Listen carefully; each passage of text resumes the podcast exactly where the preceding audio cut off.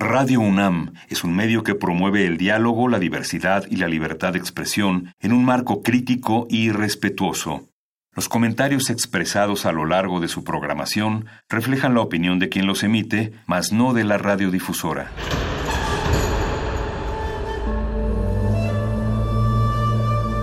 Un templo para la apreciación del ser mediante el sonido.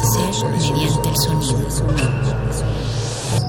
Para nosotros. El sol sale durante la noche. Nuestros gritos llevan la mesura del silencio. Y el descontento está lleno de baile y risas. A todo, incluso a nosotros, nos resistimos. La Universidad Ustedes y nosotros somos la Resistencia modulada. El siguiente programa fue transmitido originalmente el 18 de diciembre de 2019. Es momento de alimentar nuestro espíritu con páginas. Las letras son la botana del alma.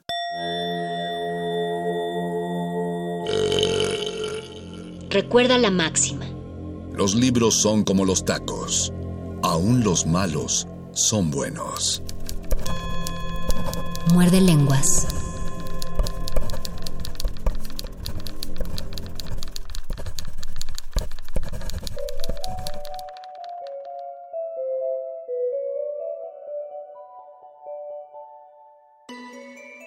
Saúl muerde lenguas.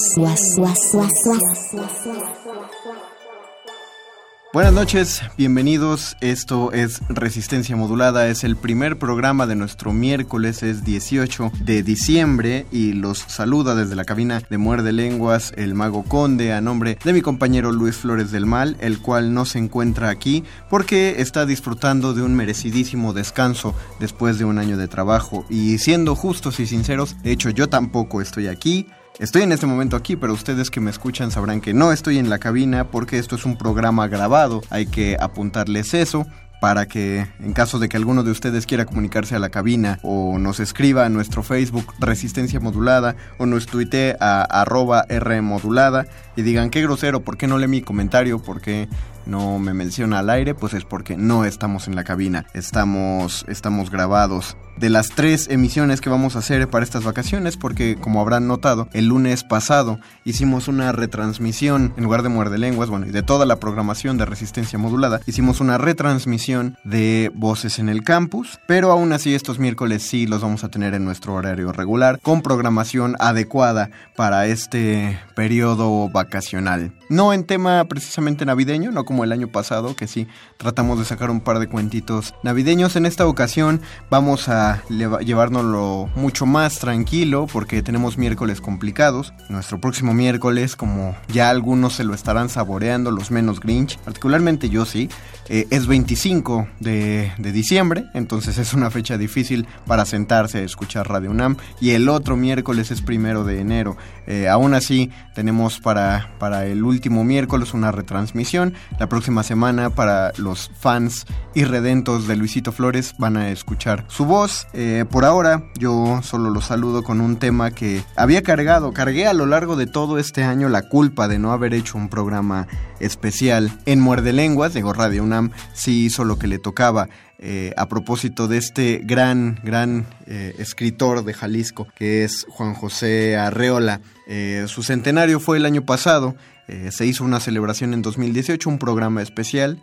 Tuve el, enorme gusto de colaborar con el maestro Baltasar en la, en la producción acerca del programa especial de Juan José Arreola, pero faltaba un muerde lenguas de Arreola y aprovechando que es el periodo vacacional y que algunos de ustedes, sinceramente espero que la mayoría de ustedes esté descansando a estas horas o esté en camino a descansar, pues vamos a tratar de, vamos a acompañar esta noche con algunas de las palabras de Arreola, no en su voz, voy a hacer una lectura personal. Hay cuentos, hay historias grabadas en voz del mismo Arreola, que tenía además una forma de leer preciosa, sus propios textos y otros textos más. Pero eh, esta vez tendrán que conformarse con mi voz. Algunas de sus brevedades, algunos de sus textos de prosa, que tienen mucho de poético, tienen mucho de juguetón.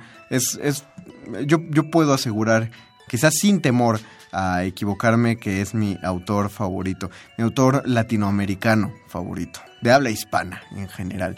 Entonces acompañaremos esta ocasión con algunos de, estos cuentos. Eh, recuerden que si nos quieren eh, que si nos quieren comentar algo, sí, están nuestras redes sociales abiertas, pero déjenos un recado o nos arroban ahí eh, y nosotros veremos, eh, trataremos de contestar, pero sean comprensibles a pesar de que los extrañamos mucho y puedo anticipar que estamos extrañando estar en vivo. También extrañábamos este, este necesario descanso después de un año de trabajo, un, descanso que marca el final de un ciclo, así siempre se sienten estas festividades.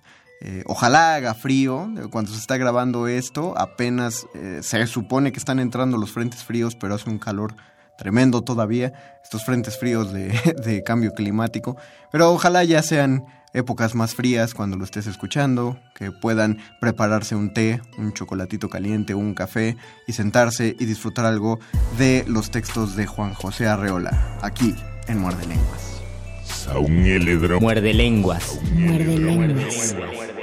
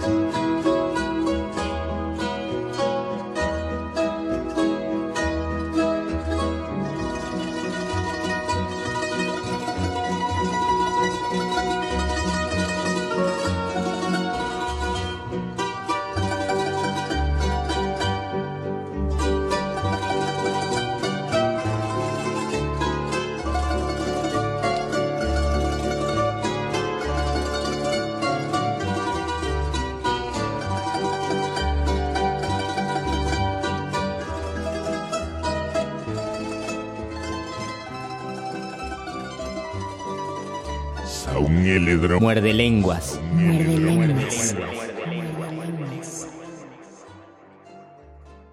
Estás escuchando una retransmisión de Muerde lenguas. De memoria y olvido.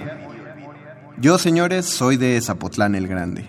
Un pueblo que de tan grande nos lo hicieron Ciudad Guzmán hace 100 años, pero nosotros seguimos siendo tan pueblo que todavía le decimos Zapotlán. Es un valle redondo de maíz, un circo de montañas sin más adorno que su buen temperamento, un cielo azul y una laguna que viene y se va como un delgado sueño. Desde mayo hasta diciembre se va a la estatura pareja y creciente de las milpas.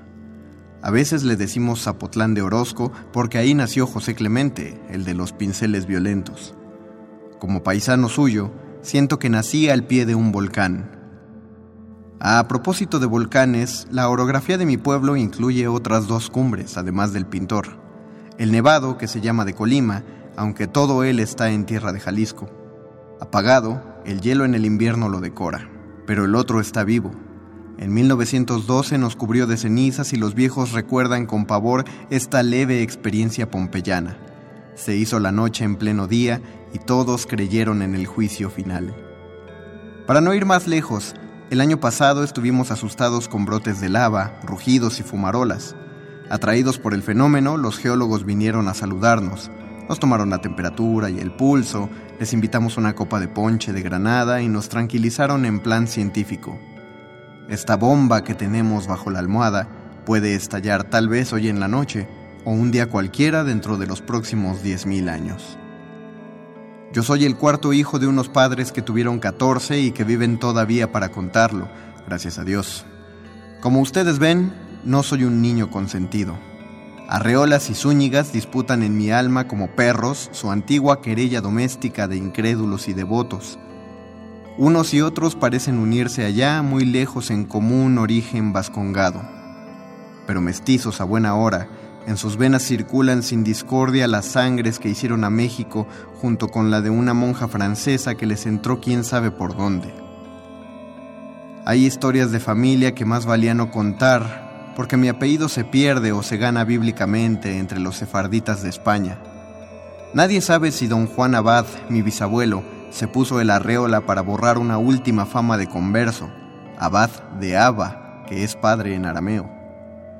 No se preocupen, no voy a plantar aquí un árbol genealógico ni atender la arteria que me traiga la sangre plebeya desde el copista del Cid o el nombre de la espuria torre de Quevedo. Pero hay nobleza en mi palabra, palabra de honor. Procedo en línea recta de dos antiquísimos linajes. Soy herrero por parte de madre y carpintero a título paterno. De ahí mi pasión artesanal por el lenguaje. Nací el año de 1918 en el estrago de la gripa española, día de San Mateo Evangelista y Santifigenia Virgen, entre pollos, puercos, chivos, guajolotes, vacas, burros y caballos. Di los primeros pasos seguido precisamente por un borrego negro que se salió del corral.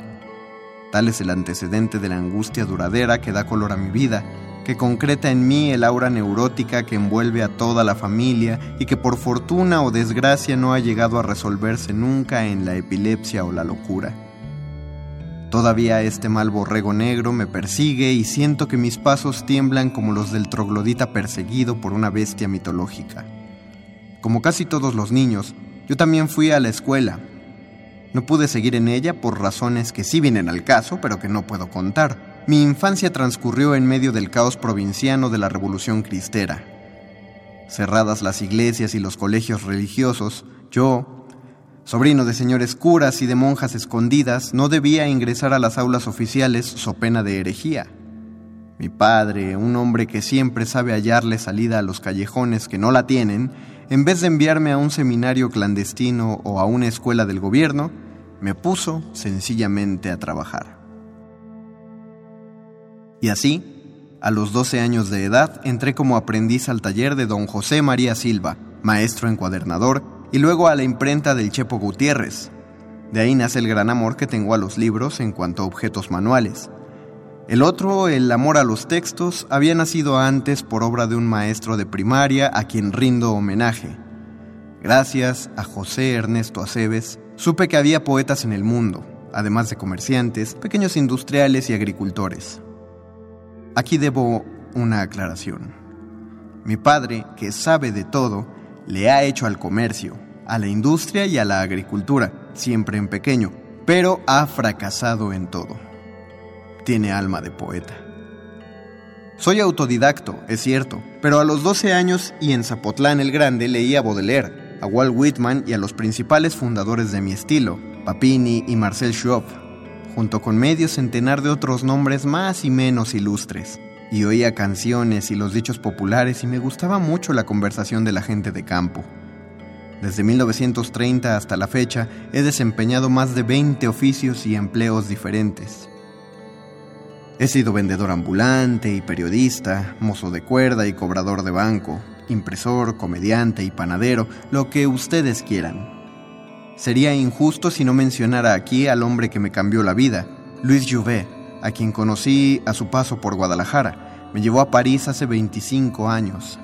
Ese viaje es un sueño que en vano trataría de revivir.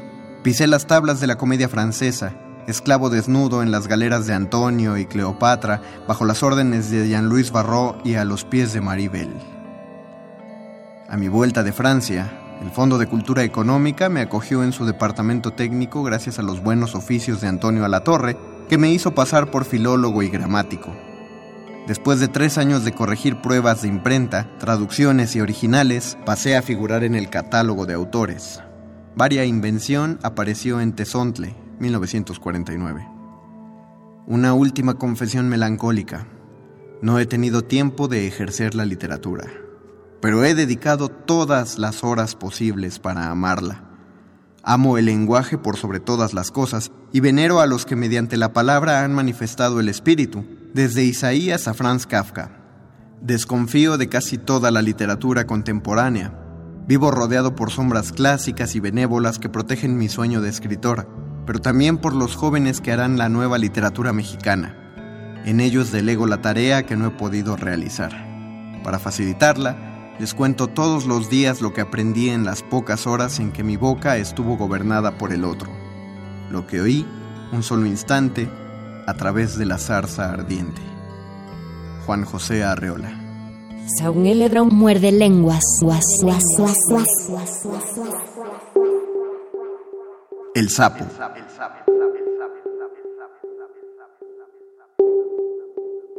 Salta de vez en cuando solo para comprobar su radical estático.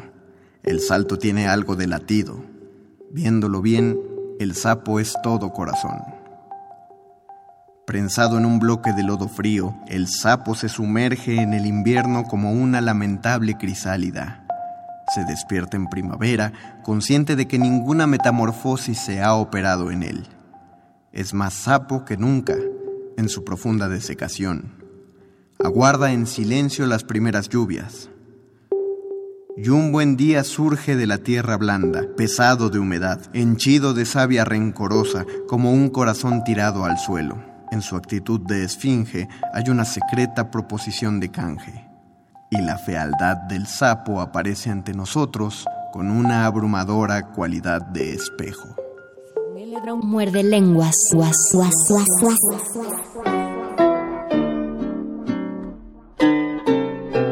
Estás escuchando una retransmisión de Muerde Lenguas.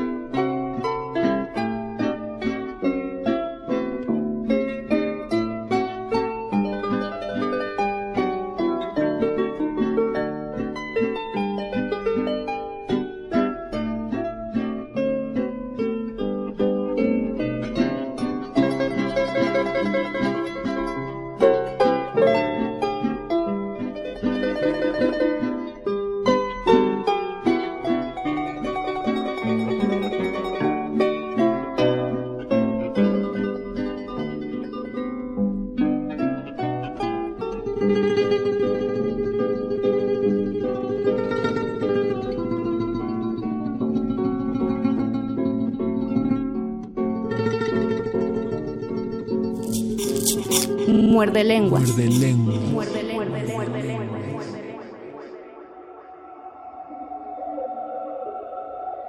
Insectiada. Pertenecemos a una triste especie de insectos, dominada por el apogeo de las hembras vigorosas, sanguinarias y terriblemente escasas. Por cada una de ellas hay 20 machos débiles y dolientes. Vivimos en fuga constante. Las hembras van tras de nosotros y nosotros, por razones de seguridad, abandonamos todo alimento a sus mandíbulas insaciables. Pero la estación amorosa cambia el orden de las cosas.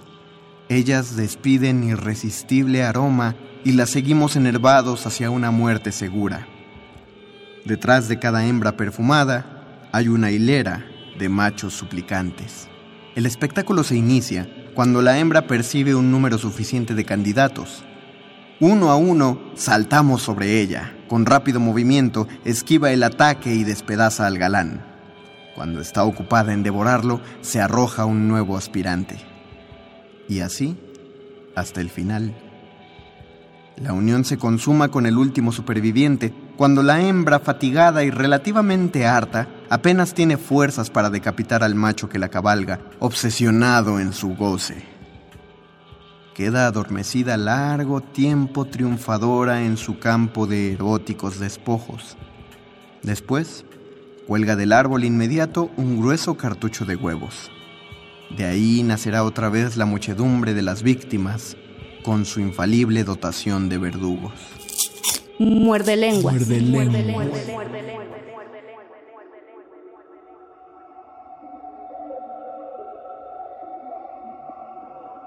El búho. Antes de devorarlas, el búho digiere mentalmente a sus presas. Nunca se hace cargo de una rata entera si no se ha formado un previo concepto de cada una de sus partes. La actualidad del manjar que palpita en sus garras va haciéndose pasado en la conciencia y preludia la operación analítica de un lento devenir intestinal. Estamos ante un caso de profunda asimilación reflexiva. Con la aguda penetración de sus garfios, el búho aprehende directamente el objeto y desarrolla su peculiar teoría del conocimiento. La cosa en sí, roedor, reptil o volátil, se le entrega no sabemos cómo.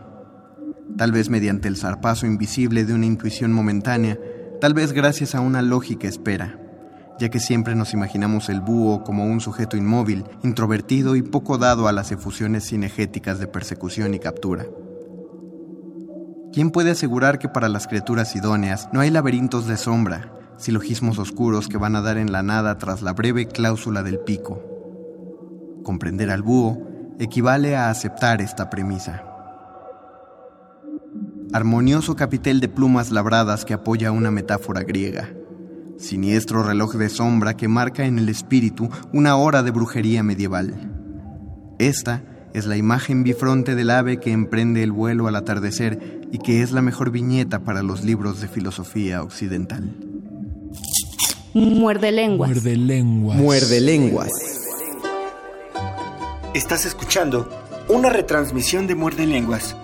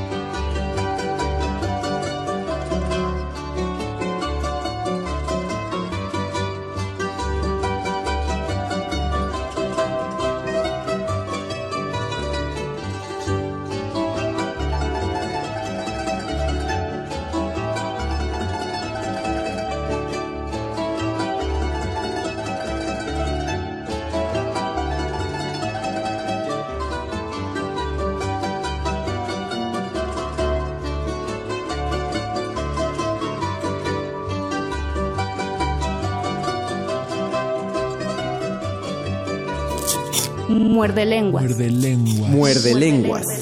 Estás escuchando una retransmisión de Muerde Lenguas. El Rey Negro.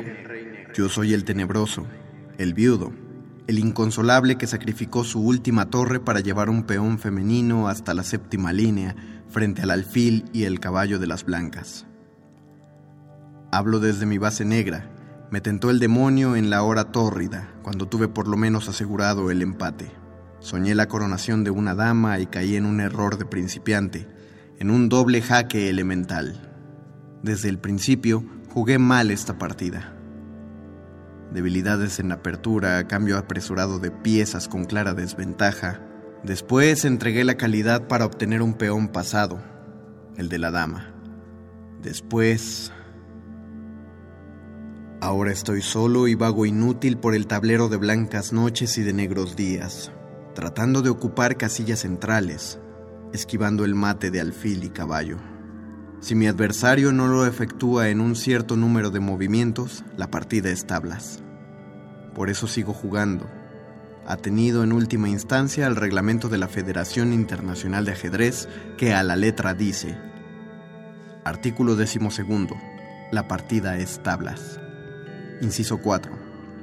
Cuando un jugador demuestra que 50 jugadas por lo menos han sido realizadas por ambas partes sin que haya tenido lugar captura alguna de pieza ni movimiento de peón. El caballo blanco salta de un lado a otro, sin ton ni son, de aquí para allá y de allá para acá. Estoy salvado.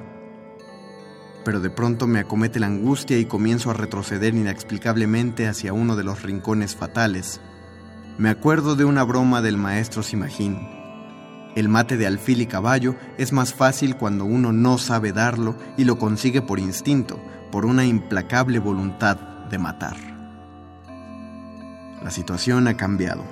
Aparece en el tablero el triángulo de Deletang y yo pierdo la cuenta de las movidas. Los triángulos se suceden uno tras otro hasta que me veo acorralado en el último. Ya no tengo sino tres casillas para moverme. Uno caballo rey y uno y dos torre. Me doy cuenta entonces de que mi vida no ha sido más que una triangulación. Siempre elijo mal mis objetos amorosos y los pierdo uno tras otro como el peón de siete dama. Ahora tres figuras me acometen. Rey, alfil y caballo. Ya no soy vértice alguno, soy un punto muerto en el triángulo final. ¿Para qué seguir jugando? ¿Por qué no me dejé dar el mate del pastor o de una vez el del loco? ¿Por qué no caí en una variante de legal? ¿Por qué no me mató Dios mejor en el vientre de mi madre, dejándome encerrado ahí como en la tumba de Filidor? Antes de que me hagan la última jugada, decido inclinar mi rey, pero me tiemblan las manos y lo derribo del tablero. Gentilmente mi joven adversario lo recoge del suelo, lo pone en su lugar y me mata en una torre con el alfil. Ya nunca más volveré a jugar al ajedrez. Palabra de amor. Dedicaré los días que me quedan de ingenio al análisis de las partidas ajenas, a estudiar finales de reyes y peones, a resolver problemas de mate en tres, siempre y cuando en ellos sea obligatorio el sacrificio de la dama. Muerde lenguas. Muerde lenguas. Muerde lenguas. Muerde lengua. Muerde lenguas. El encuentro. Dos puntos que se atraen no tienen por qué elegir forzosamente la recta. Claro que es el procedimiento más corto, pero hay quienes prefieren el infinito. Las gentes caen unas en brazos de otras sin detallar la aventura. Cuando mucho avanzan en zigzag, pero una vez en la meta, corrigen la desviación y se acoplan. Tan brusco amor es un choque, y los que así se afrontaron son devueltos al punto de partida por un efecto de culata. Demasiados proyectiles, su camino al revés los incrusta de nuevo, repasando el cañón en un cartucho sin pólvora. De vez en cuando una pareja se aparta de esta regla invariable. Su propósito es francamente lineal y no carece de rectitud. Misteriosamente optan por el laberinto. No pueden vivir separados. Esta es su única certeza. y van a perderla buscándose. Cuando uno de ellos comete un error y provoca el encuentro, el otro finge no darse cuenta y pasa sin saludar. Muerde lenguas.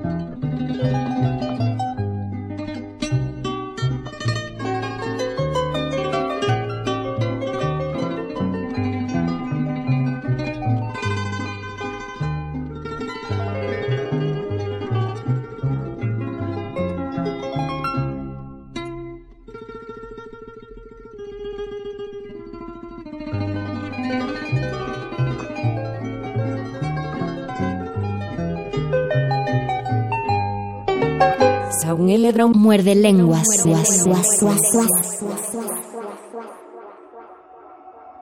Cláusulas. Primera. Las mujeres toman siempre la forma del sueño que las contiene.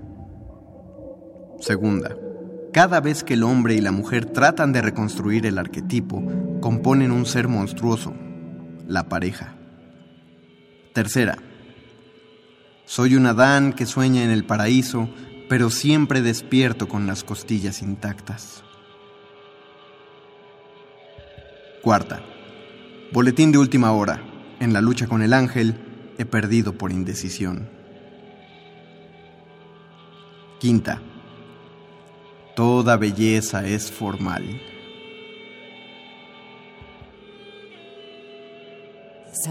muerde lenguas.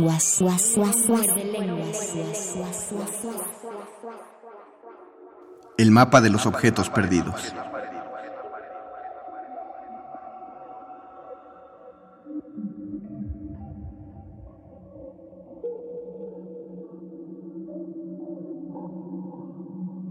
El hombre que me vendió el mapa no tenía nada de extraño.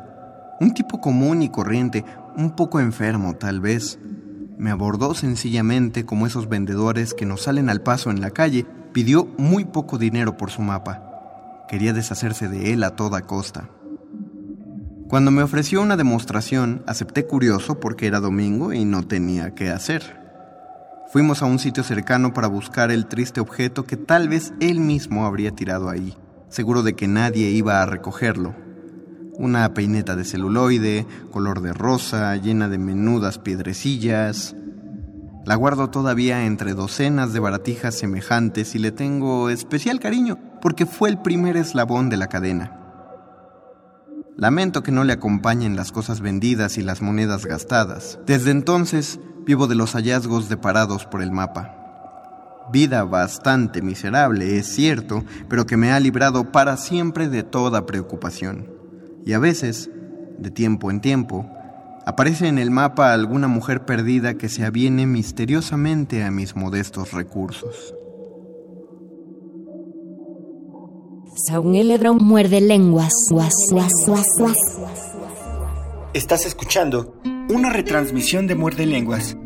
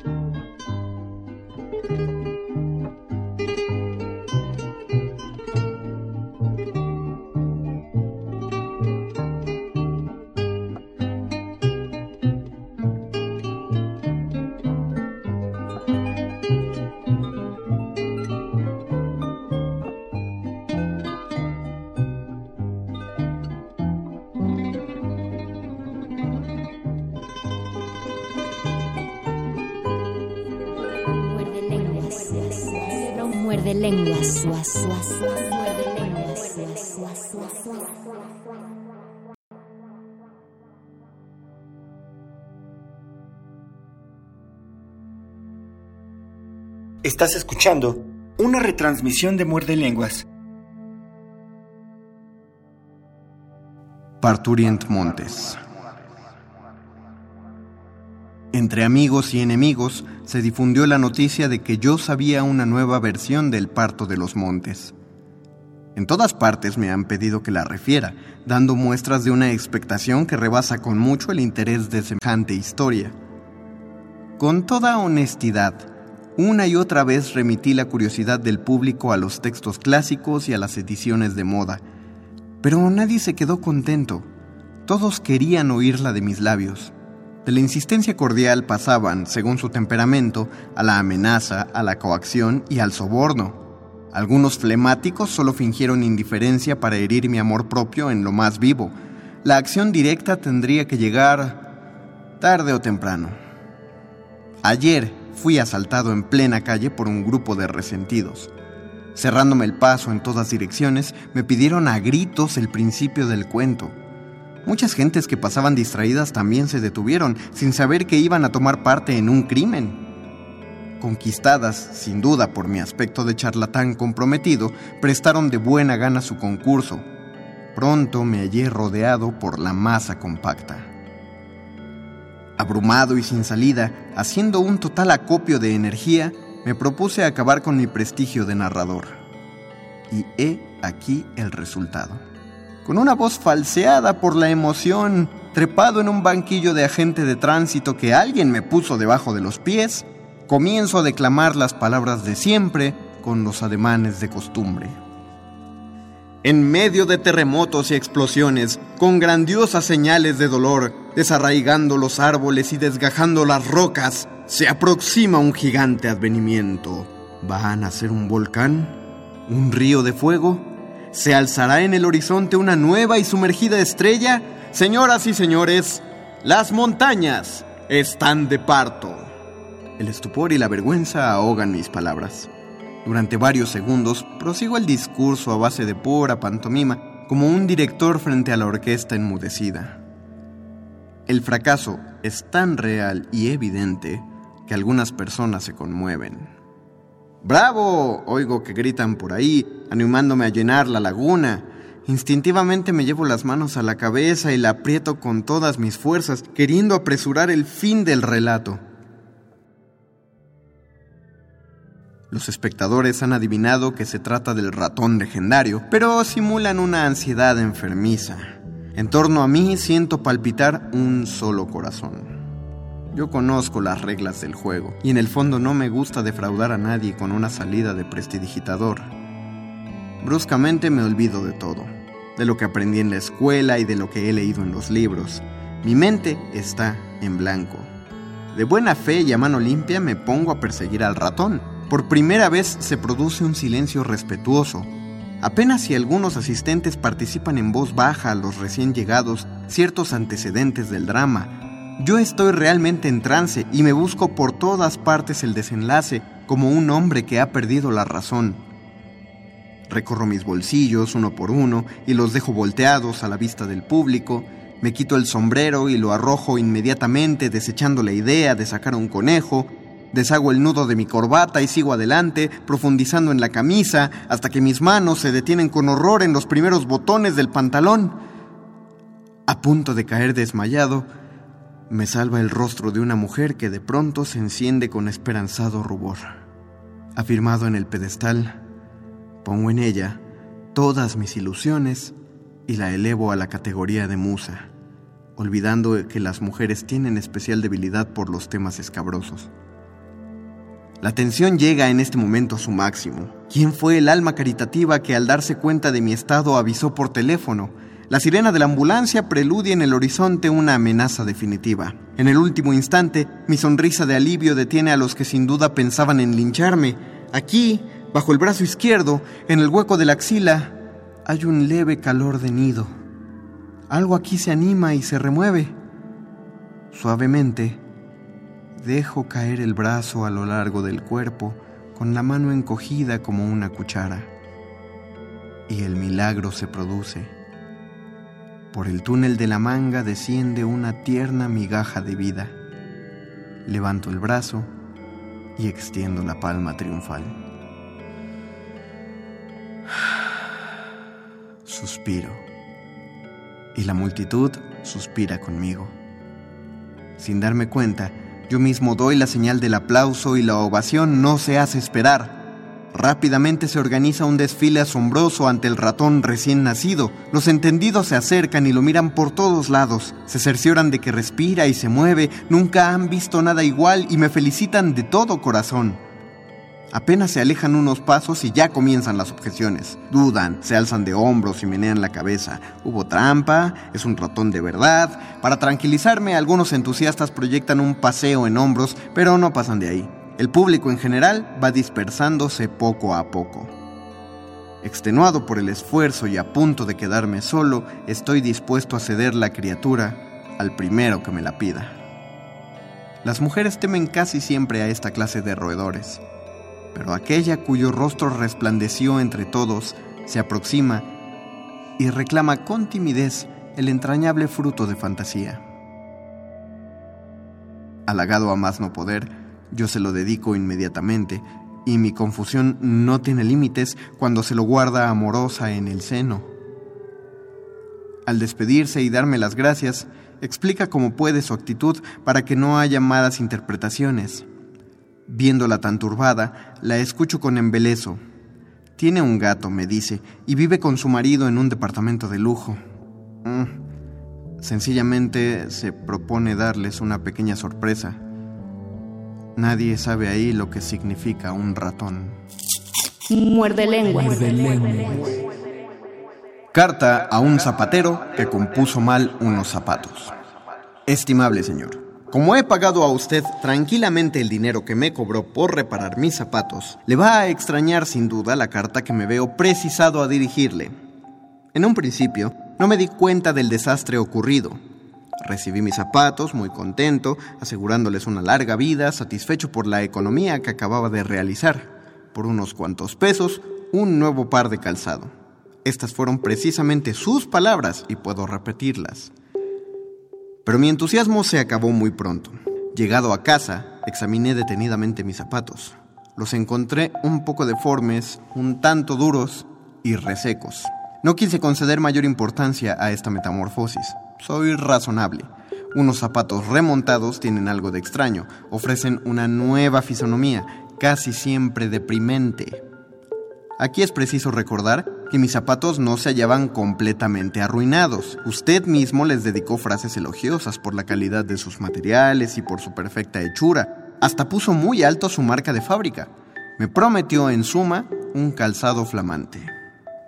Pues bien, no pude esperar hasta el día siguiente y me descalcé para comprobar sus promesas. Y aquí estoy, con los pies doloridos, dirigiendo a usted una carta en lugar de transferirle las palabras violentas que suscitaron mis esfuerzos infructuosos. Mis pies no pudieron entrar en los zapatos. Como los de todas las personas, mis pies están hechos de una materia blanda y sensible me encontré ante unos zapatos de hierro. No sé cómo ni con qué arte se las arregló usted para dejar mis zapatos inservibles. Ahí están, en un rincón, guiñándome burlonamente con sus puntas torcidas. Cuando todos mis esfuerzos fallaron, me puse a considerar cuidadosamente el trabajo que usted había realizado. Debo advertir a usted que carezco de toda instrucción en materia de calzado. Lo único que sé es que hay zapatos que me han hecho sufrir y otros, en cambio, que recuerdo con ternura así de suaves y flexibles eran.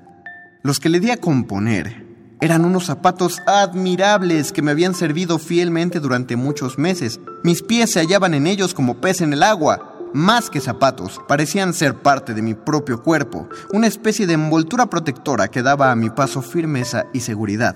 Su piel era en realidad una piel mía, saludable y resistente, solo que daban ya muestras de fatiga. Las suelas, sobre todo. Unos amplios y profundos adelgazamientos me hicieron ver que los zapatos se iban haciendo extraños a mi persona, que se acababan. Cuando se los llevé a usted, iban ya a dejar ver los calcetines. También habría que decir algo acerca de los tacones. Piso defectuosamente y los tacones mostraban huellas demasiado claras de este antiguo vicio que no he podido corregir. Quise, con espíritu ambicioso, prolongar la vida de mis zapatos. Esta ambición no me parece censurable, al contrario, es señal de modestia y entraña una cierta humildad. En vez de tirar mis zapatos, estuve dispuesto a usarlos durante una segunda época, menos brillante y lujosa que la primera. Además, esta costumbre que tenemos las personas modestas de renovar el calzado es, si no me equivoco, el modus vivendi de las personas como usted. Debo decir que del examen que practiqué a su trabajo de reparación he sacado muy feas conclusiones. Por ejemplo, la de que usted no ama su oficio. Si usted, dejando aparte todo resentimiento, viene a mi casa y se pone a contemplar mis zapatos, ha de darme toda la razón. Mire usted qué costuras, ni un ciego podía haberlas hecho tan mal. La piel está cortada con inexplicable descuido, los bordes de la suela son irregulares y ofrecen peligrosas aristas. Con toda seguridad, usted carece de hormas en su taller, pues mis zapatos ofrecen un aspecto indefinible. Recuerde usted, gastados y todo, conservaban ciertas líneas estéticas y ahora... Pero introduzca usted su mano dentro de ellos. Palpará usted una caverna siniestra. El pie tendrá que transformarse en reptil para entrar y de pronto un tope, algo así como un quicio de cemento poco antes de llegar a la punta. ¿Es posible? Mis pies, señor zapatero, tienen forma de pies, como los suyos. Si es que acaso usted tiene extremidades humanas. Pero basta ya. Le decía que usted no le tiene amor a su oficio y es cierto. Es también muy triste para usted y peligroso para sus clientes, que por cierto no tienen dinero para derrochar. A propósito, no hablo movido por el interés. Soy pobre, pero no soy mezquino. Esta carta no intenta abonarse la cantidad que yo le pagué por su obra de destrucción. Nada de eso. Le escribo sencillamente para exhortarle a amar su propio trabajo. Le cuento la tragedia de mis zapatos para infundirle respeto por este oficio que la vida ha puesto en sus manos, por ese oficio que usted aprendió con alegría en un día de juventud. Perdón, usted es todavía joven. Cuando menos tiene tiempo para volver a comenzar, si es que ya olvidó cómo se repara un par de calzado. Nos hacen falta buenos artesanos, que vuelvan a ser los de antes, que no trabajen solamente para obtener el dinero de los clientes, sino para poner en práctica las sagradas leyes del trabajo, esas leyes que han quedado irremisiblemente burladas en mis zapatos. Quisiera hablarle del artesano de mi pueblo, que remendó con dedicación y esmero mis zapatos infantiles, pero esta carta no debe catequizar a usted con ejemplos. Solo quiero decirle una cosa. Si usted, en vez de irritarse, siente que algo nace en su corazón y llega como un reproche hasta sus manos, venga a mi casa y recoja mis zapatos, intente en ellos una segunda operación y todas las cosas quedarán en su sitio. Yo le prometo que si mis pies logran entrar en los zapatos, le escribiré una hermosa carta de gratitud presentándolo en ella como hombre cumplido y modelo de artesanos. Soy sinceramente, su servidor. Muerde, muerde, muerde. Muerde lenguas, muerde lenguas. Estás escuchando una retransmisión de Muerde Lenguas.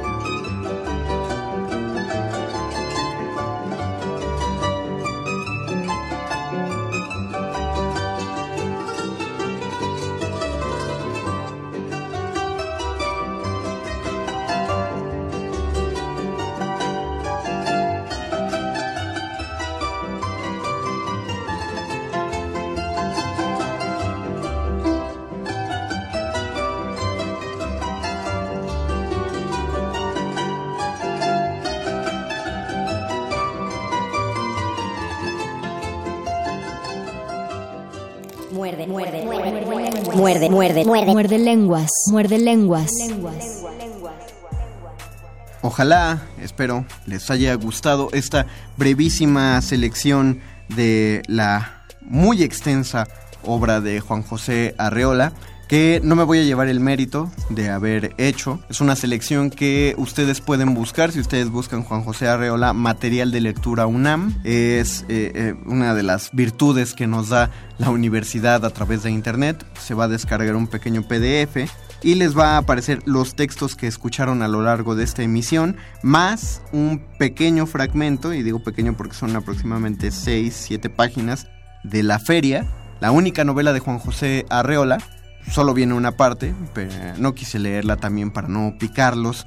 Creo que con lo que los ejemplos que, que pudimos leer, que fueron contenido del bestiario y del confabulario, a algunos que no hayan leído Arreola podrán involucrarse en su lectura, lo espero de todo corazón porque es un autor que no debe faltar en la biblioteca ni en el conocimiento de nadie. Eh, así que si quieren, pues busquen el material de lectura de la UNAM de Juan José Arreola, que me parece que Descarga Cultura UNAM debe tener también por ahí algunos audios con la voz del mismo autor, una voz preciosa como ya les dije. Y bueno, no me queda más que recordarles que este programa fue grabado. Eh, lo que escucharon fue grabado. Si estuvieron mensajeándonos al respecto en Facebook Resistencia Modulada o en Twitter arroba R Modulada, por favor disculpen que no les contestemos en vivo, pero pues no estamos en vivo. Si quieren más información acerca de Juan José Arreola, escríbanos ahí en, en Twitter arroba R Modulada, pueden arrobarme arroba M Paramago, en ambas direcciones ahí les puedo dar un poco más de información. Pero publicaciones de Arreola hay en todos lados y las de Tezontle, las clásicas, siguen estando a un precio bastante accesible para que llegue a todos y pues finalmente también hay material en PDF. Pues con esto concluye este Muerde Lenguas. Pues muchas gracias por su atención y por su escucha. Aún quedan dos horas de resistencia modulada que también van grabadas. Eh, esperamos acompañarlos bien en su noche. Yo soy, sigo siendo, fui y seré el Mago Conde y me despido de toda la audiencia que nos escuchó. Muchísimas gracias. Esto fue Muerde Lenguas. Chao. Última enseñanza del día. El dinero no compra la felicidad. Pero compra libros y tacos. Y eso se le parece mucho. Medítalo.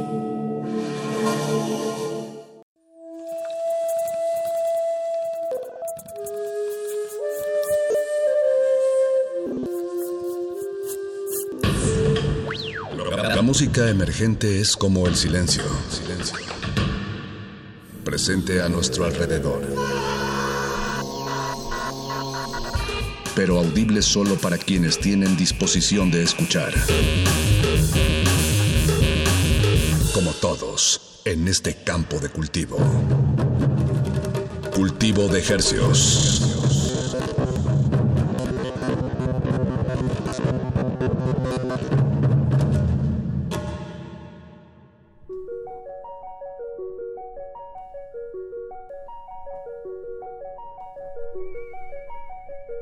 Organismos audiosensibles y radioceptibles inmersos en las ondas gercianas. Bienvenidos a otra emisión de Cultivo de Hercios, el invernadero musical de resistencia modulada que se atomiza y transmite los lunes y jueves a las 9 de la noche, en compañía de ustedes y de música recién cultivada que hacemos llegar hasta sus oídos por esta misma frecuencia, Radio NAM 96.1 de FM XEUN. Transmitimos a todo el Valle de México, a la República Mexicana y a la aldea global a través de nuestro portal en línea www.resistenciamodulada.com. Muy buenas noches, les saluda desde estos micrófonos su servidor Paco de Pablo y agradecemos su sintonía. Esta noche en Cultivo de Ejercios tenemos el placer de presentarles una charla que pudimos grabar hace un par de semanas con Javi Ruibal, nuestro sujeto de estudio en realidad y oficialmente esta noche. Eh, este programa por, lo mismo pues no está realizado en vivo como se acostumbra. Tuvimos que grabar la charla con Javi antes por, por cuestiones de calendarios y logística. Pero bueno, sin, sin afortunadamente pues se las podemos presentar a continuación. Javi Ruibal es un compositor percusionista, él es baterista, es originario del puerto de Santa María, allá en Cádiz, en España. Y ahorita en estos momentos y desde hace un par de semanas se encuentra en una gira promocionando su más reciente y primer material discográfico de larga duración, Solo un Mundo, así se llama, publicado a finales del año pasado, en 2019, Solo un Mundo. Y bueno, Solo un Mundo, el disco, en las palabras de Javi Ruibal, es un viaje por el planeta, los santuarios naturales y los de la percusión. Es un grito en defensa de nuestro planeta, la voz de los árboles, de los animales, los mares y los ríos que nos piden que los cuidemos, los atesoremos y en definitiva que los respetemos y amemos. Eh, pues digo, ya lo escucharán a continuación, pero Javi Rival es una persona que está muy consciente de los problemas eh, presentes en cuanto al cambio climático y bueno, y el reto que representa pues para todo el mundo en realidad, para todos y cada uno de nosotros eh, sobrellevarlo, sobrepasarlo. Él pues aprovechando su digamos su plataforma como músico internacional, pues eh, compuso este disco, ahorita está en México de, en una gira promocionándolo también estará tocando en Querétaro. El 17 estará tocando en Hojas de Té, ahí en la colonia Juárez. Y el 21 en el Foro del Tejedor, ahí en la colonia Roma. Les estaremos dando más detalles al final de la entrevista, pero bueno, se los adelanto de una vez. Y sin más que agregar, más que agradecerles por su sintonía, a continuación los dejo con una charla que tuvimos con Javi Ruibal. Están en cultivo de ejercicios.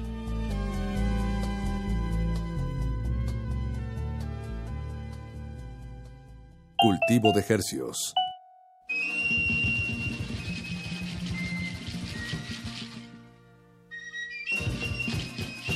Vosotros acostumbráis a desayunar muchísimo, pero nosotros, bueno, en España se desayuna un poquito, o por lo menos yo, hay gente que sí desayuna más fuerte, y luego ya a mediodía es como la comida fuerte. ¿Y cenas fuerte también? Más, más suave, pero yo normalmente sí ceno fuerte.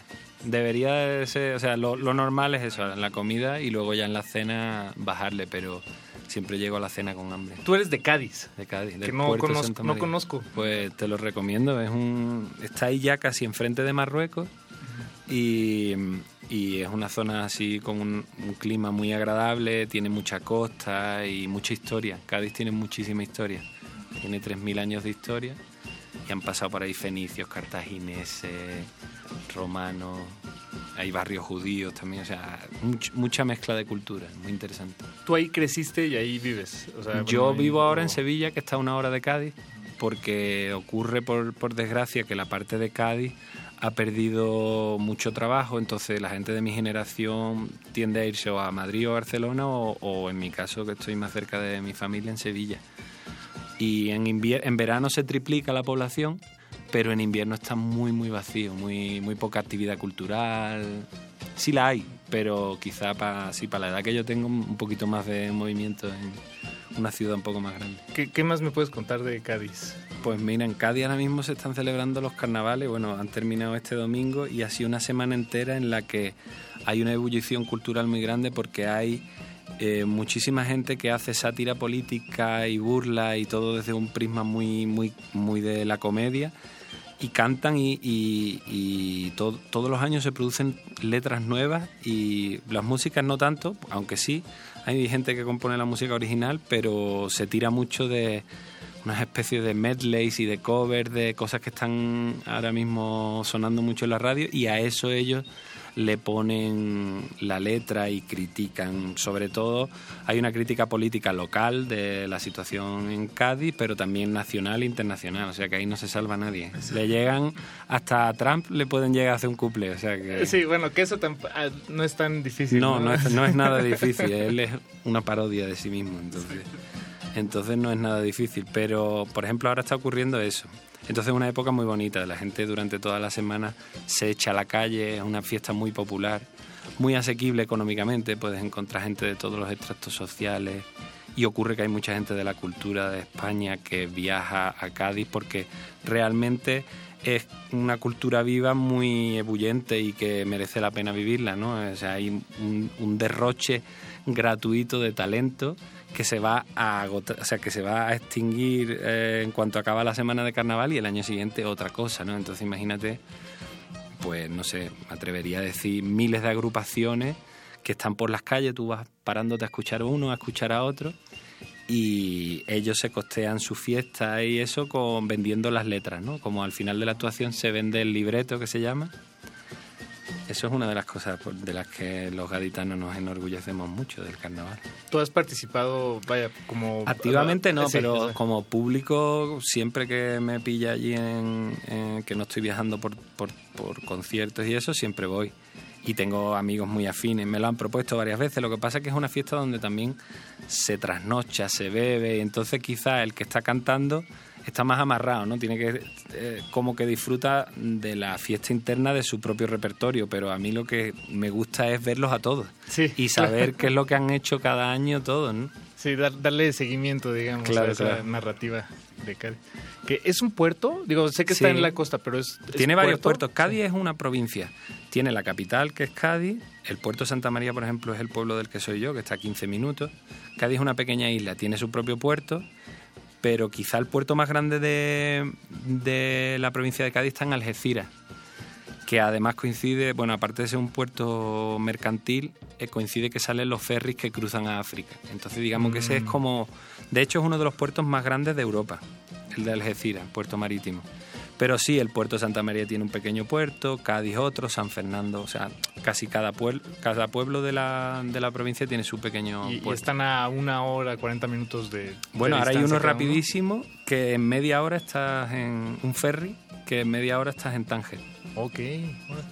Porque, bueno, algo que, que vaya, no, no hay que ser muy un genio para, para unir estos puntos, pero los, los puertos, vaya, los puertos marítimos suelen ser lugares donde hay mucho intercambio cultural, ¿no? Este, aquí en el programa, hace ya un par de años, creo, tal vez tres años, eh, invitamos a una chica que se llama Tomasa del Real, que es de Chile, y ella es de un, de un pueblo, vaya, de un, creció en un puerto, por así, por así decirlo, y, y, pues ella nos explicaba, o por lo menos ella se explicaba, así lo entendía, ¿no? Ella su, su origen, cómo vivir en ese puerto, pues la, la, la mantuvo conectada. Pues, sí, conectada, pues a, digo, a tal vez cosas que podrían parecer banales como ropa, discos, CDs, música, eh, joyería, pero al final, pues eso siempre viene cargado de, de la cultura de donde viene, ¿no? Y, se reinterpreta. En tu caso, ¿tú crees que vivir en, Cádiz. Sí, sí, totalmente. Aparte, como,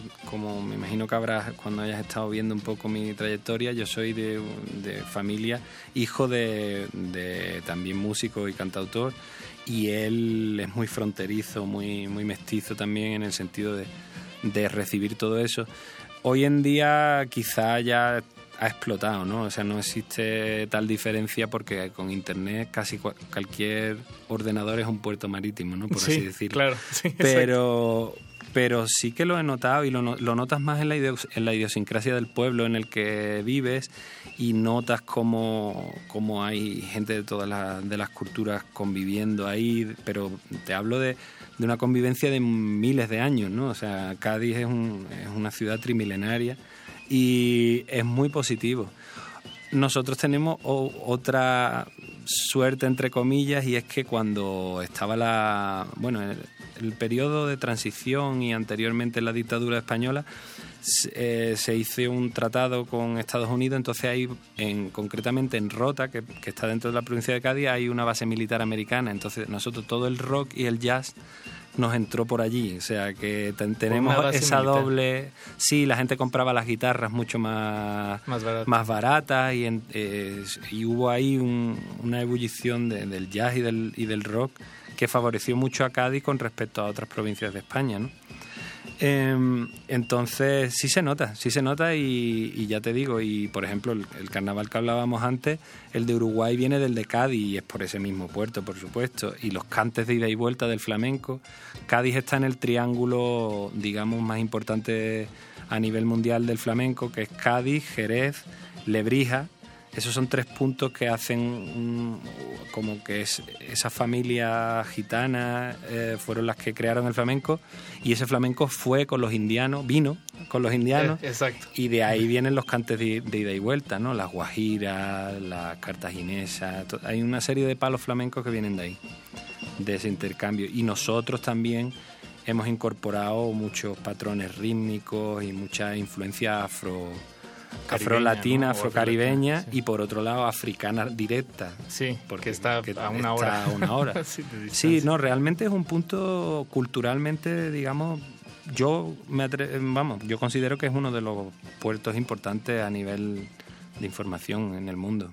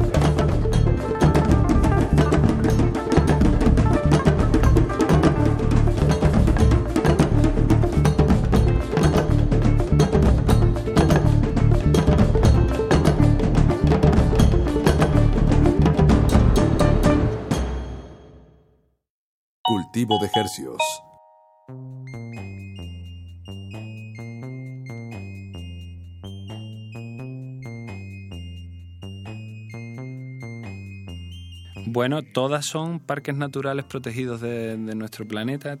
¿Todas las canciones del disco? Sí, eh, los que vas a poner son Kirimbas, es un parque africano, parque protegido. Sujeska está en Bosnia y Herzegovina.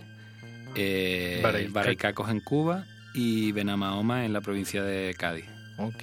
Y esto, bueno, esto, todos estos temas salen en tu disco Solo un Mundo, publicado en el 2019. Eh, ¿por, qué, ¿Por qué tomaste esta decisión?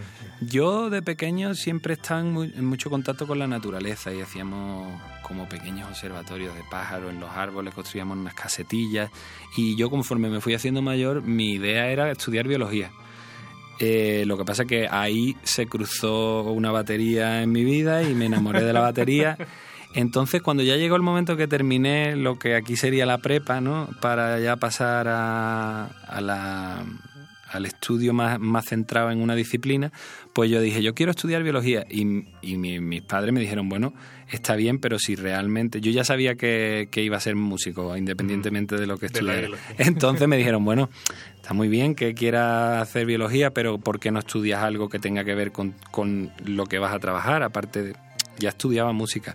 Entonces salió la idea de algo que estaba ahí un poco científico entre medias de la música y la ciencia, que era técnico de sonido y eso fue lo que estudié. Pero todo esto te lo cuento porque eh, al, tener tanto, tanta pasión por la naturaleza y por los espacios naturales y ver la situación en la que nos encontrábamos en el momento de yo sacar el disco, yo tenía unas piezas musicales y, ya estaban algunas compuestas, otras no. Entonces pensé en dedicarle el disco al planeta, ¿no?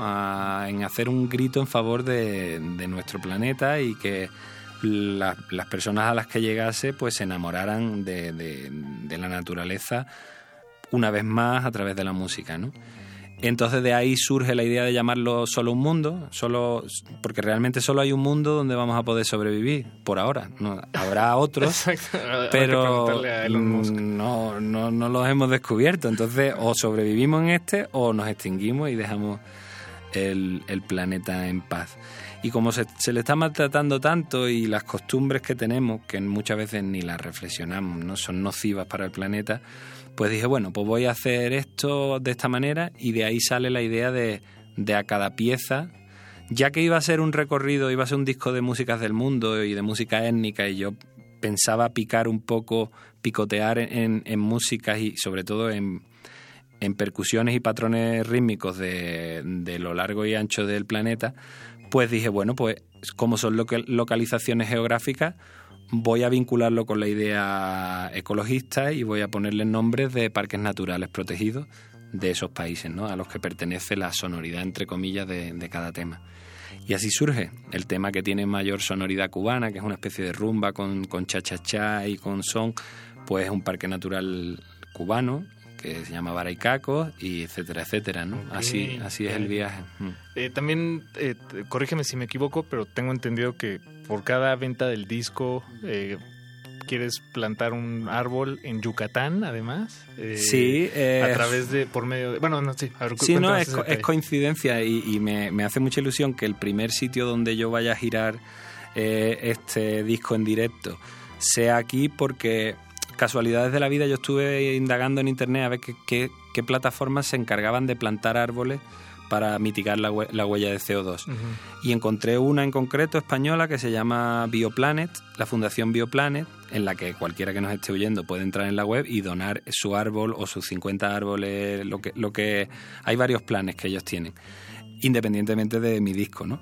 Entonces yo digamos que soy uno más que, que se adhiere a esa plataforma y para no lanzar solamente un mensaje eh, a modo de, predicador de la ecología, que no lo soy porque yo hago lo que puedo y hago mi vida lo más sostenible posible, pero caigo como todos hacemos en costumbres y en derivas sociales que son nocivas para el planeta.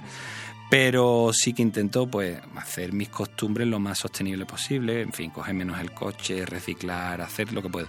Y pensé que para que me hicieran caso con el mensaje del disco, lo mejor era dar ejemplo con, y vincular a cada, a cada comprador, ¿no? que creo que es una idea muy bonita, que tú escuches el disco en tu casa y pienses que hay un árbol creciendo mientras que lo, que lo escucha y es el tuyo, el que, el que está vinculado a tu disco. Luego hay otro.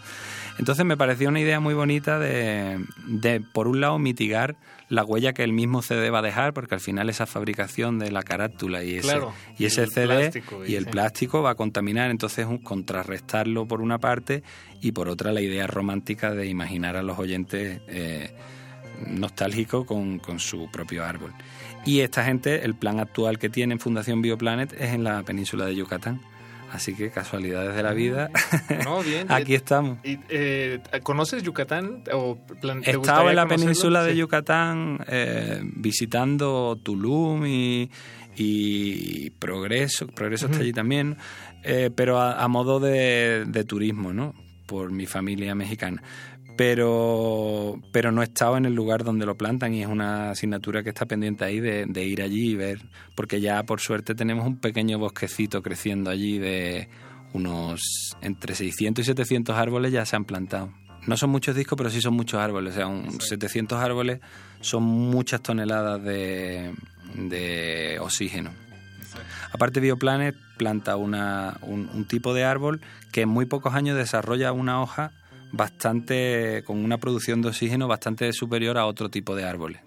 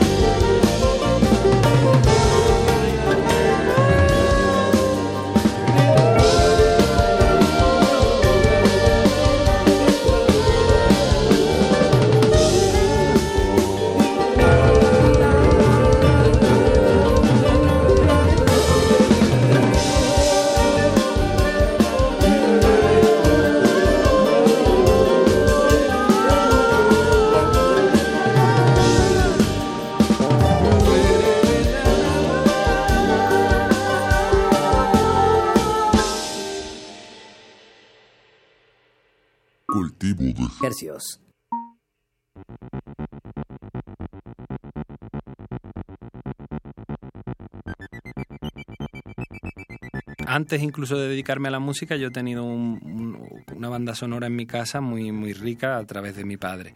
Pero luego, eh, digamos que geográficamente eh, la música está muy en la calle. Los carnavales, el flamenco se escucha en las tabernas, en los tabancos, eh, está la Feria de Abril, que es una, una, fiesta que celebra eh, toda la provincia y se baila en sevillana y también hay rumba. O sea, la música está muy presente en la vida de, de una persona que nace como yo en el puerto de Santa María. Eh, por supuesto también cuando tú te empiezas a dedicar, como me pasó a mí a los 13 años, lo primero que yo tocaba era Creedence, Clearwater mm. Revival encima de un disco, o sea, cosas sencillas que en una batería sin un profesor puedes acompañar, ¿no? Eh, pues eso, Creedence, eh, ¿E-, ¿Eres autodidacta? Empecé autodidacta los, como los tres primeros años eh, y luego ya tuve profesores allí de que en, aquella época no estaba como ahora que hay muchas escuelas de música moderna en todo el mundo. Había gente que tocaba la batería y que te podía dar clases particulares. A mí yo vengo de ahí también claro. Y ahora los, los, chavales pues se meten en YouTube y aprenden las escalas desde su cuarto no es, es impresionante. Pero entonces no era tan así y y, y esa, esa, fue mi formación, pero sí empecé por el rock. De hecho, yo eh, empecé acompañando a mi padre en directo, donde me vi obligado a aprender eh, acompañar trova o música de cantautor, pero en concreto la suya es muy fusionada. O sea, yo tuve que aprender patrones rítmicos eh, marroquíes con la darbuca, tuve que aprender una parte flamenca de rumbas o bulerías y ese tipo de cosas, que me fue un poco más fácil por, porque tenía el oído ya hecho desde, desde niño, ¿no? Y luego también cosas así como, bueno, más, más yacera o más pop o más rock. Y luego formé con unos amigos de la infancia un, un trío de jazz rock y rock progresivo que se llamaba Glass y con eso estuvimos mucho tiempo, hasta hace no mucho hemos estado trabajando mucho con eso, vinimos aquí a México. A la vez de eso, porque uno tiene sus proyectos personales que son los que atesora y los que le gusta trabajar, pero quizás no son los que pagan el alquiler del piso, ¿no? Y de, a la vez de eso, pues acompañaba a mi padre, otros músicos flamencos, y, así he ido trabajando un poco de una forma bastante dispar. He acompañado durante, bueno, sigo acompañando a Dorantes, que es un pianista flamenco muy interesante español. Y, bueno, y compatibilizándolo todo, ¿no? Los proyectos que uno, como este disco que vengo presentando, atesora y quiere sacar adelante, y los que más o menos tienen ya un renombre y, una trayectoria que te dan, te dan de comer. Exacto, así, así suele ser En, este pues asunto de, del músico independiente, ¿no? Moderno. Exactamente, no nos queda otra. Hay que estar en varias cosas y yo lo veo algo súper positivo porque eso te hace crecer como músico, te obliga a, enfrentarte a distintas situaciones y eso en, conforme van pasando los años se convierte en tu lenguaje y ese lenguaje pues es el que te da tu personalidad como músico.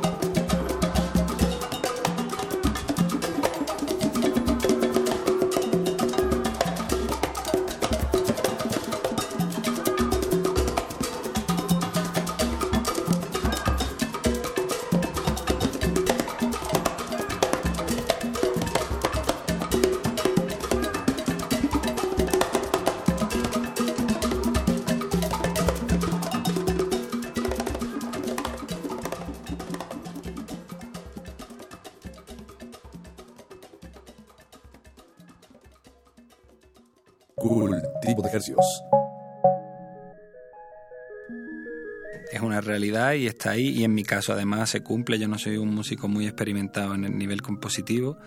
Em, digamos que em, en concreto el proceso de creación del disco viene como consecuencia de producciones que he hecho donde he tenido la obligación de entender un poco más sobre orquestación, sobre qué instrumentos le vienen bien a una pieza musical, eh, trabajos anteriores que he hecho para bandas sonoras, para discos de Glass, del trío que te comentaba antes. En fin, me ha cogido en un punto en el que ya me daba menos vértigo y menos miedo, puesto que yo no, no había compuesto demasiado, había compuesto piezas sueltas y tal. Y sobre todo, sí, lo de romper el mito me parecía, más que el mito concreto de los bateristas que no componen, el mito de los instrumentistas, que somos muchos, que acompañamos a otros músicos y que le debemos a la música algo. Es decir, la música es un oficio tan maravilloso, tan que te da tantas satisfacciones, tantas alegrías y te enriquece tanto el alma, que creo que hay que devolverle a la música en el sentido de dejar algo para el que viene detrás, para el que todavía no se ha encontrado en la tesitura. Entonces, eh, eso creo que lo aprendí bien en mi casa, de, ser justo y de devolver, de sonreírle a la vida y de devolverle a, a la vida lo que te está dando. Entonces, para mí fue un reto, un vértigo enorme, porque ya te digo, tenía algunas melodías escritas, algunas armonías, compuesto con el iPad escribiendo notita a notita, ensayo y error, hasta que me gustaba una línea melódica y tal. Y luego me ha asesorado muy bien eh, José Recacha, que es el guitarrista de Glass y, y, digamos equipo conmigo en muchos de los trabajos que he hecho eh, anteriormente, producciones a cantautores, los discos de Glal el 90% lo componía él, bandas sonoras, todo, en, todos esos proyectos también trabajábamos juntos, entonces me parecía de lógica hacerlo con él y ahí sí tenía una seguridad muy grande de que, de que yo no iba a sacar cualquier cosa. Quizá por, por, por, su compañía también me atreví más a hacerlo, se lo propuse, me dijo, sí, yo, yo lo hago contigo. Y, y he aprendido mucho, el proceso ha sido muy de aprendizaje. Y creo, a lo mejor no está bien que yo lo diga, pero creo que he sido muy generoso con los músicos que han participado. O sea, yo he, planteado un espacio común en el que encontrarnos, donde ya hay una estructura armónica y, algún, y algunas... Eh, algunos bocetos melódicos y en otras partes más concretos y los he dejado ser ellos mismos. Es decir, creo que en las participaciones de, de cada uno de estos músicos, que también me veo en la obligación de decir que son de los mejorcitos que hay en España. Tengo la suerte de, como había trabajado con ellos en, en, en, en otros proyectos, se han prestado ¿no? a participar en mi disco. Y han hecho lo que les ha apetecido. Yo, excepto alguna melodía que le he dicho, por favor, esta melodía en concreto la hacéis a unísono, piano y flauta. Y entonces lo han tocado, pero tienen muchos espacios de libertad y muchos solos también tienen para que ahí prácticamente son ellos no no es mi música es su aportación digo que, que no, no, no es por demeritar ni nada pero digo tú eres mm. más como un una especie de director, ¿no? Como Exactamente. película y, Sí, yo me he dejado, me he dejado querer. Exacto. en realidad, creo que durante muchos años yo les he demostrado mi fidelidad, mi lealtad y les he dado toda mi creatividad en sus proyectos, porque también ocurre que la batería, cuando te dan una pieza, la, la, la, forma de acompañarlo, eh, por la probabilidad matemática, tú lo puedes acompañar de muchas formas. Es decir, un compás de 4x4, tú lo puedes hacer una rumba cubana o puedes hacer un rock and roll. O sea, para el baterista la, paleta de, colores que tú puedes dar es infinita. Y yo siempre he sido muy entregado, ¿no? Cuando me, he participado en un proyecto. Incluso he investigado eh, si a lo mejor la pieza está hablando de una temática concreta, que en ese contexto qué percusiones serían las adecuadas. Y creo que por esa simpatía de, tantos años ellos han hecho lo mismo conmigo, Y, y creo que también eso hace posible el disco, ¿no? Ya te digo, si yo hubiera tenido que llegar con todo totalmente cerrado y decirle a cada músico lo que tiene que hacer, no me hubiera atrevido. No me hubiera atrevido porque al final sí que es verdad que mi trayectoria no es de compositor, es de, de músico acompañante.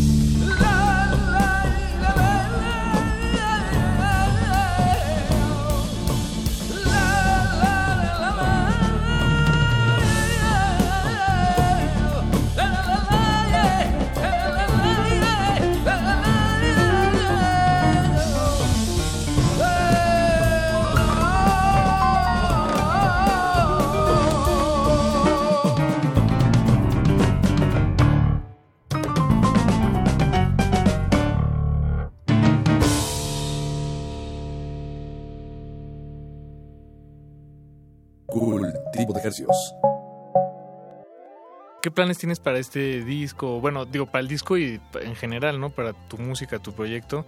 Eh, hay, que, hay que decirlo.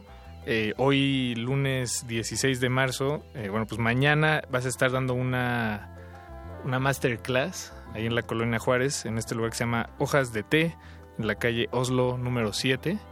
Eh, hay que inscribirse desde antes, puede llegar uno. Sí, yo tengo eh, publicado en mis redes sociales el teléfono, bueno, en el cartel que el, que el equipo de Hojas del Té ha diseñado, viene el, tanto el mail como el teléfono donde se pueden suscribir, pero también pueden llegar directamente allí y en el horario que, que, está fijado y, daremos la clase.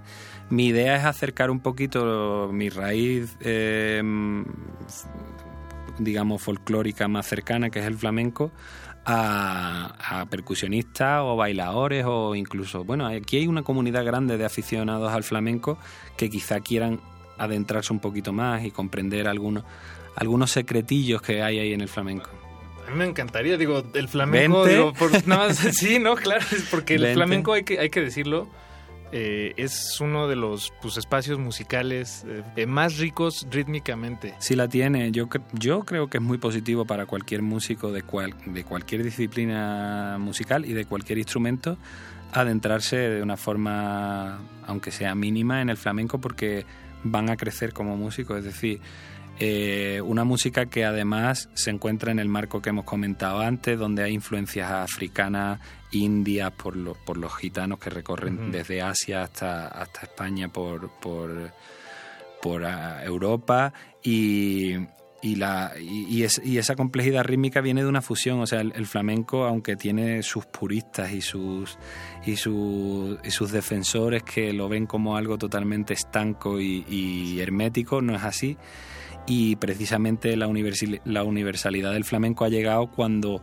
otros países como Japón, como, como México mismo, como, bueno, en fin, en todo el mundo se han enamorado de ese estilo y me atrevería a decir que lo han hecho sobrevivir porque en España el flamenco estaba en, en unos circuitos muy cerrados y se tocaba para los señoritos, para la gente de dinero, para los millonarios en fiestas particulares. Era una cultura de una serie de familias. Y cuando eso se llevó a los escenarios y Paco de Lucía incorporó armonías nuevas, incorporó el cajón flamenco de Lima, eh, o sea, el cajón peruano que lo trajo de Lima y lo convirtió en flamenco, y todo eso se, se, mezcló, ahí ha aparecido una música de una, de una complejidad y de una belleza eh, incomparable, ¿no? Y, ahí está la demostración de que se, se le declaró patrimonio inmaterial de la humanidad hace unos años. Em, y entonces yo aconsejo a todo el mundo que, que, se adentre. Yo lo que voy a explicar en la clase eh, va, a ser, mm, va a ser útil tanto para un músico ya experimentado como para el que no ha escuchado absolutamente nada, mm, ya no de flamenco, sino de música. Voy a tratar de explicar la esencia misma de, cómo en el flamenco se parcela el tiempo, o sea, el tiempo está corriendo y tú lo que haces con la música es acotarlo en, en, en, unas pequeñas distancias y esas distancias matemáticamente se convierten en un ritmo intentaré que lo, que lo puedan comprender todos los que asistan y, que, que, lo disfruten. Normalmente suelen venir muchos percusionistas, claro. Y normalmente percusionistas flamencos que, que, me han visto trabajando con Dorantes o con, con músicos flamencos, ¿no? Pero yo desde aquí invito a que venga cualquier tipo de músico que lo va a disfrutar. De hecho, Marcos Milagre, el bajista el otro día en el ensayo, en, el repertorio vamos a tocar una bulería y una soleá por bulería, que son dos palos flamencos. Y él me decía, tío, pero explícame primero, no el tema, ¿no? Porque el tema, mi tema tú lo puedes tocar en, en 3x4, por, por explicártelo así sencillamente. Funciona, aunque tú no estés pensando en bulería, funciona. Pero él quería comprender la estructura rítmica porque sabía que si entendía esa, esa complejidad, luego podía profundizar mucho más en la improvisación. Y me dijo, pues yo igual yo me apunto también al cursillo. Digo, pues, bienvenido. Bienvenido, tú estás invitadísimo. claro, claro.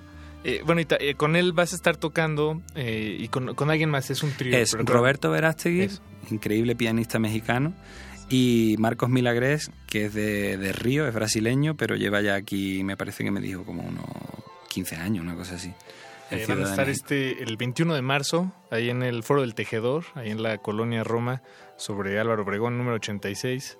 Si no me equivoco, es adentro de la librería El Péndulo. Creo que es en la, en la, planta de arriba. Me, me, han comentado además que es un sitio precioso, que tiene una energía cultural más allá de, de la sala de conciertos de la librería, sino que, que, es muy agradable estar allí y, y, tenemos muchas ganas de tocar allí y contagiarnos de esa energía. ¿no? Además tienen funciones... Eh, tienen varias funciones diarias, no sé si algunos días dos o tres, pero nosotros estamos en un día en el que hay dos y, estamos los primeros, ¿no? A media tarde, cosa que también me, seduce mucho porque eso quiere decir que si tú puedes programar a las 5 de la tarde y a las 8, quiere decir que en esta ciudad hay un interés. Exacto. Porque, por desgracia, no en todas las ciudades del mundo se puede programar dos cosas en un día. Ya no te digo todos los días de la semana. Hay sitios donde se puede tocar el viernes y... Pero aquí me, me, me, alegra mucho que tengáis ese, ese caldo de cultivo. No, pues enhorabuena, Javi. Enhorabuena. Digo, felicidades por, por el proyecto y por, por estas fechas. Este, desde aquí, desde Resistencia Modular, te deseamos un, Muchas gracias por, por, abrirme este espacio y poder contar un poco mi, mi visión de, de esto. Gracias a ti, Javi. A ti.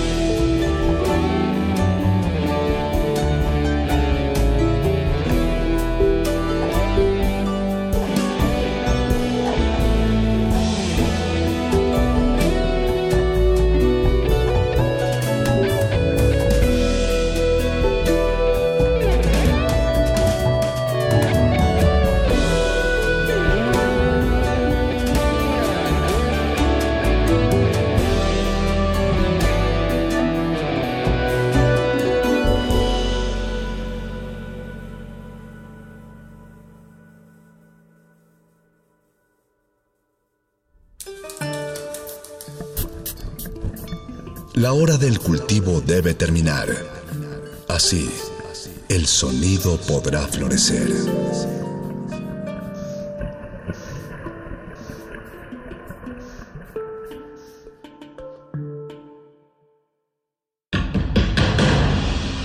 Como dijo el sabio Playlist Zoo, el viaje de las mil canciones empieza siempre con la primera reproducción.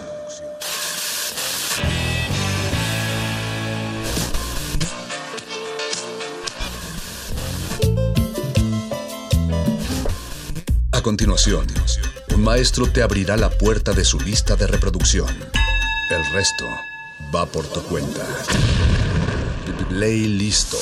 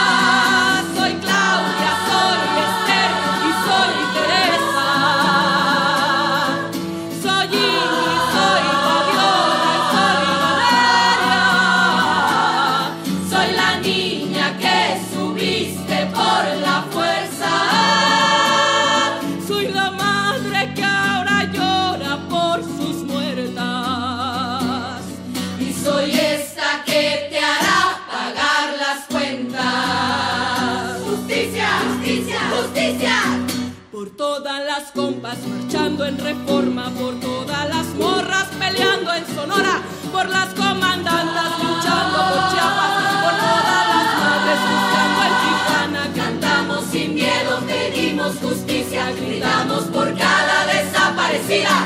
Que resuene fuerte, nos queremos vivas, que caiga con fuerza el feminicida que caiga con fuerza feminicida.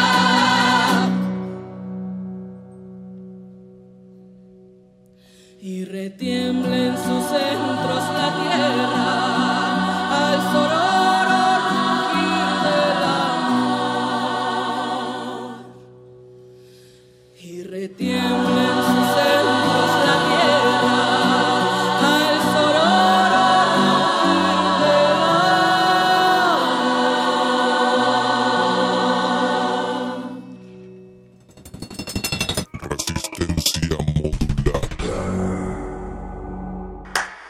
I've been low, I've been high, I've been sold all my life. I've got nothing left to play. I've got nothing left to say. I'm a black man in a white world. I'm a black man in a white world. I'm a black man in a white world. I'm a black man in a white. I'm in love, but I'm still sad. I found peace, but I'm not glad. All my nights and all my days, I've been trying the wrong way. I'm a black man in a white world. I'm a black man in a white world. I'm a black man in a white world. I'm a black man in a white world. I feel like I've been here before. I feel that knocking on my door. I feel like I've been here before. I feel that knocking on my door. And I've lost everything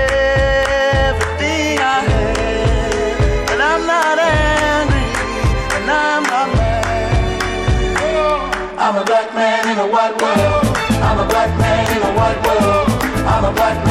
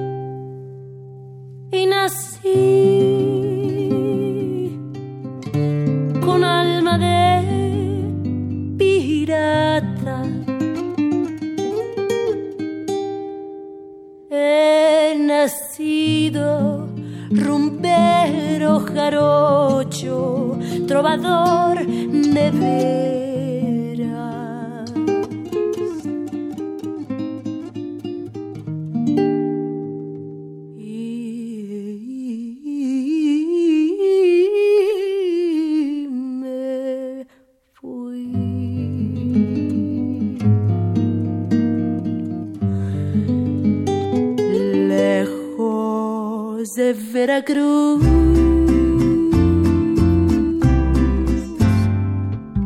Veracruz, rinconcito donde hacen su nido las olas del mar.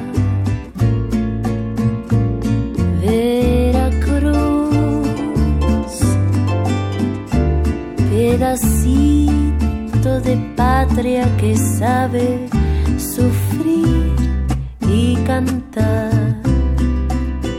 Veracruz,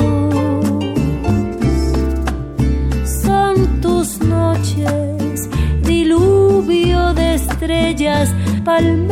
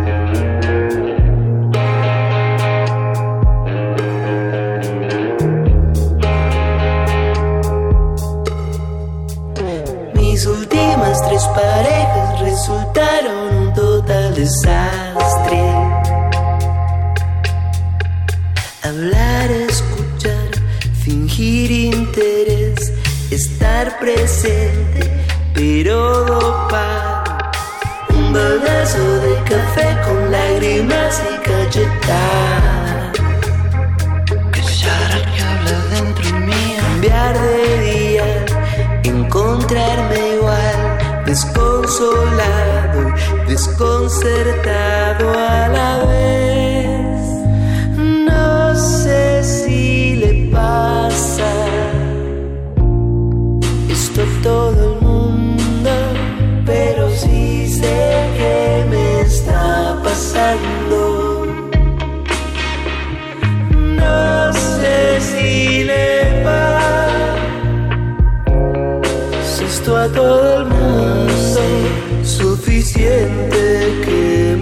Me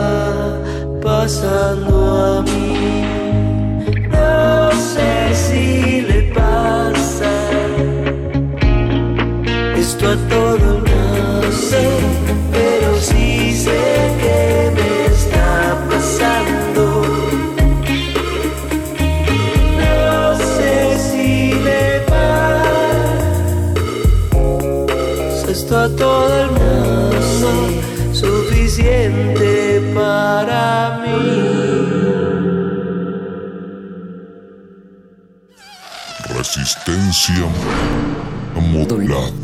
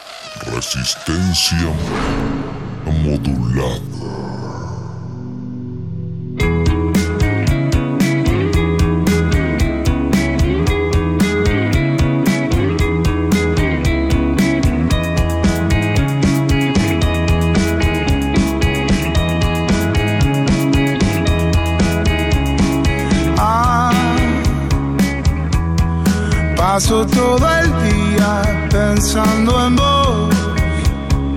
Ah,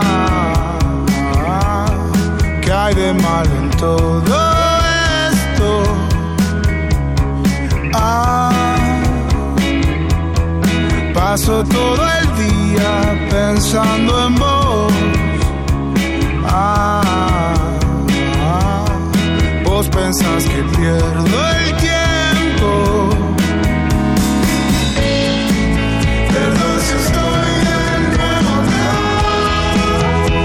Que habías preguntado por mí. Me gusta estar de nuevo acá. Aunque no hayas preguntado por mí. Voy a quedarme poco acá.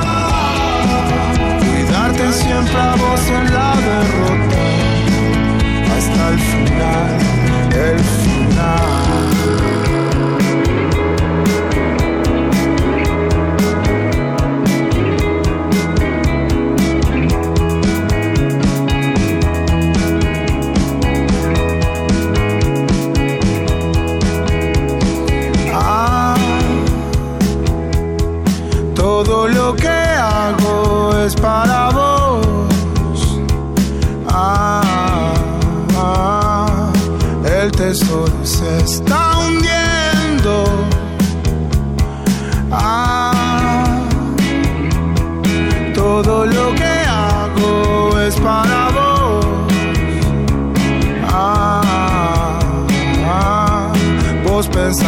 Pierdo el tiempo.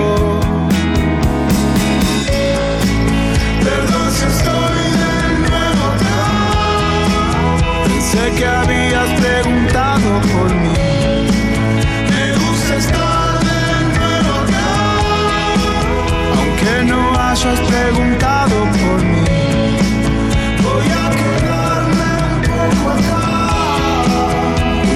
Siempre a vos en la derrota. Hasta el final, el final.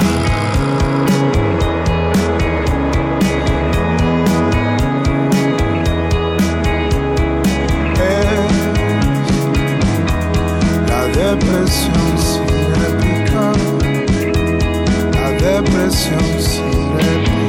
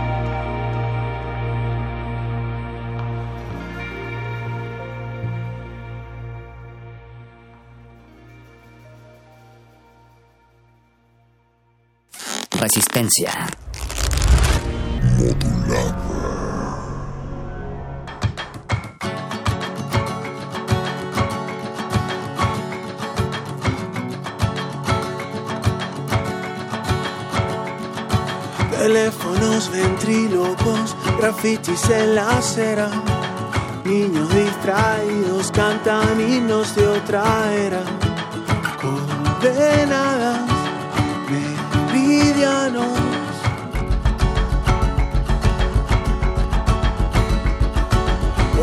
Que se copian, se regalan en tarjetas.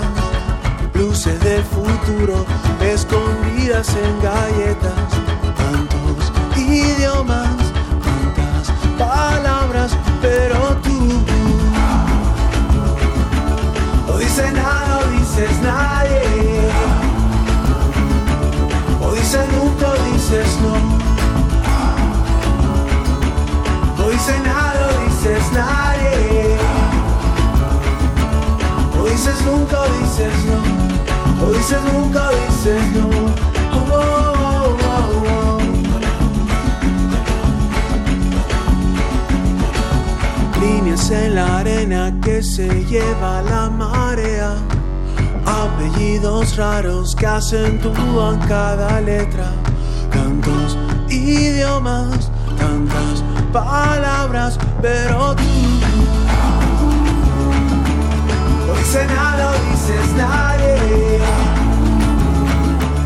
O dices nunca, o dices no. O dices nada, o dices nadie. O dices nunca, o dices no. O dices nunca, o dices no.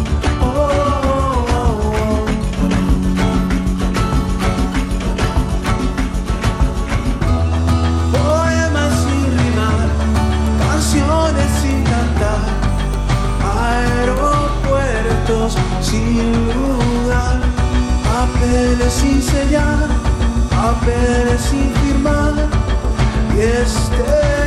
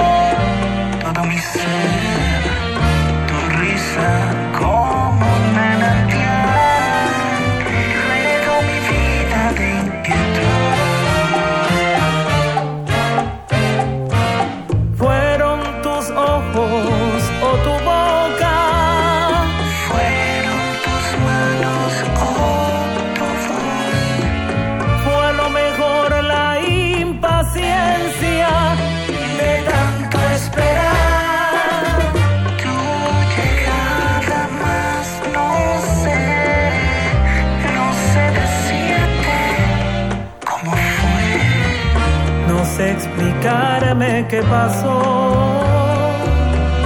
pero de ti me enamoré.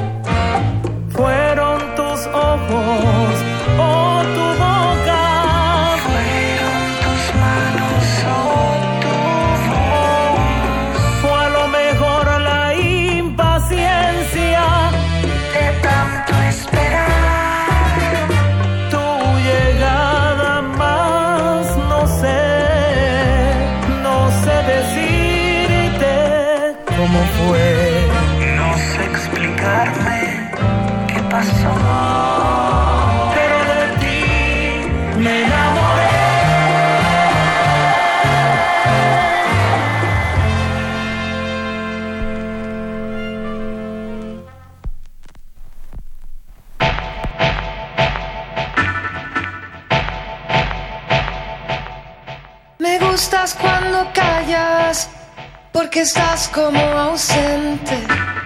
Me gustas cuando callas, porque estás como ausente. Y me oyes desde lejos, y mi voz no te toca. Parece que los ojos se te hubieran volado. Y parece que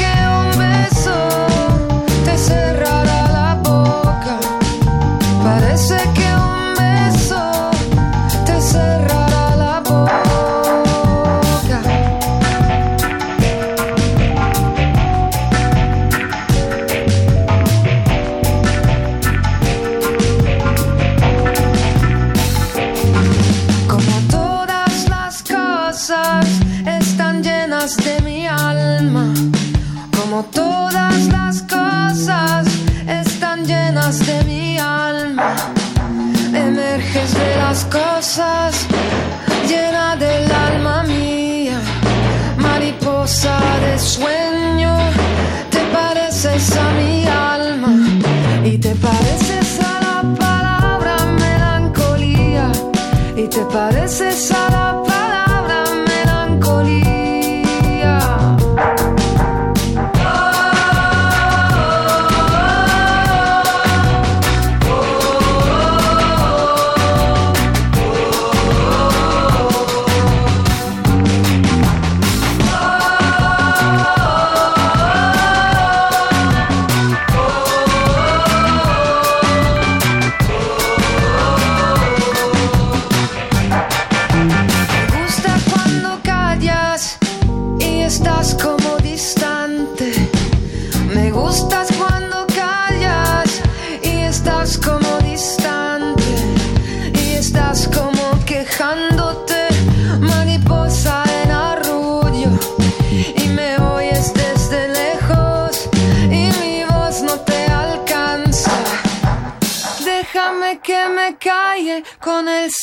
Silencio tuyo.